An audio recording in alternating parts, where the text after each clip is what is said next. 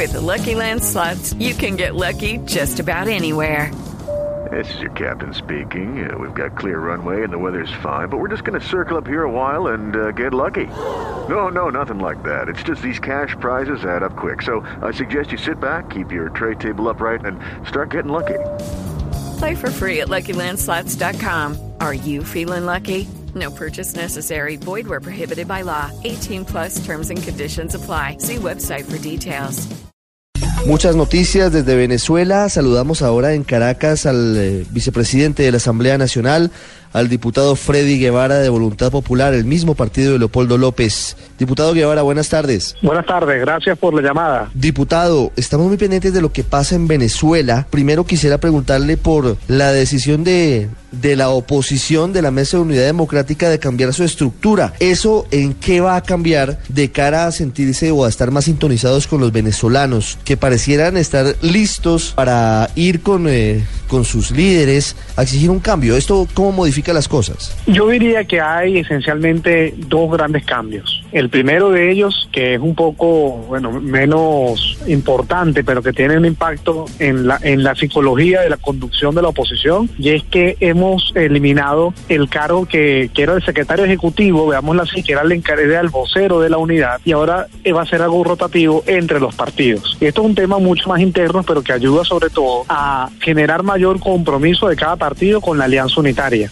Pero el cambio de fondo más importante tiene que ver con la involucración con la participación de la sociedad civil. La Mesa de la Unidad Democrática, que es como se llama nuestra alianza opositora, es esencialmente de partidos, pero hemos creado una instancia superior en la que se llamará el Congreso de la Sociedad Democrática, donde participarán las organizaciones en la sociedad civil, las organizaciones estudiantiles, de sindicatos, empresarios, la mayor cantidad de grupos que podamos articular para unificarnos en la lucha en contra de la dictadura. ¿Eso permitirá que, que haya, como usted nos dice, mayor cercanía de los ciudadanos? ¿Eso permitirá que haya más acciones cívicas, manifestaciones, otro tipo de, de actuaciones que podrían de alguna forma llevar a que el venezolano exprese su inconformismo, su preocupación, su molestia, su indignación? Exactamente, ese es el objetivo, porque en Venezuela la alianza unitaria tuvo, tuvo que cambiar porque el contexto cambió. En Venezuela la situación cambió,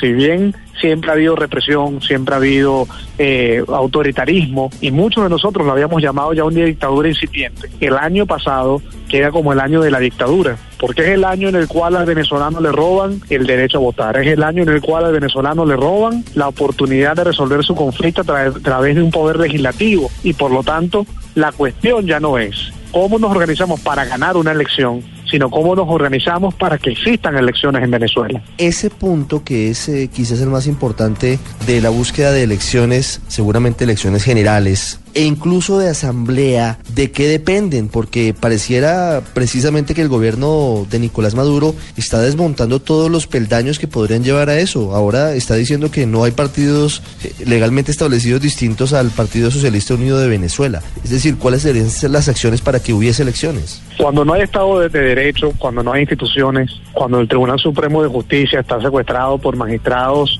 que responden a la, a la línea oficialista, cuando tienes un Consejo Electoral que es nombrado por rectoras que son de absoluto control del gobierno. Cuando eso ocurre, solamente te queda una herramienta y es la movilización del pueblo en la calle, la presión, la presión del pueblo en la calle, aunado a la presión internacional que tiene que venir de toda la región para exigir y dejarle muy claro a Nicolás Maduro que la comunidad internacional no reconocerá ni tolerará ni tolerará a una dictadura que avance de forma determinante y que le quite al pueblo de Venezuela la posibilidad de lograr la paz a través de las elecciones. Pareciera existir un tabú en torno a, a las marchas ciudadanas hacia el Palacio de Miraflores. En este caso, esas movilizaciones ciudadanas que tienen como esencia, por supuesto, la manifestación pacífica, ¿podrían ir a Miraflores? ¿Eventualmente podría estarse superando ese tabú? En ninguna democracia debería existir zonas en las cuales no se pueda protestar. Hasta en la Casa Blanca hay movilizaciones y la gente protesta. Ahora bien, en Venezuela no hay democracia y nosotros tenemos que eh, articular muy bien cada uno de los pasos para que cumplan con nuestro objetivo.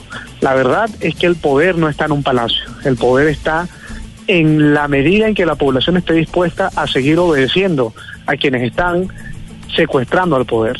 Por lo tanto, las movilizaciones, si bien yo creo que no hay que descartar nunca ningún tipo de espacio de movilización, tienen que estar más concentradas en demostrar la mayoría y la determinación de no obedecer una dictadura y no facilitarla ni reconocerla, más que en la conquista de espacios públicos. Diputado, una pregunta final.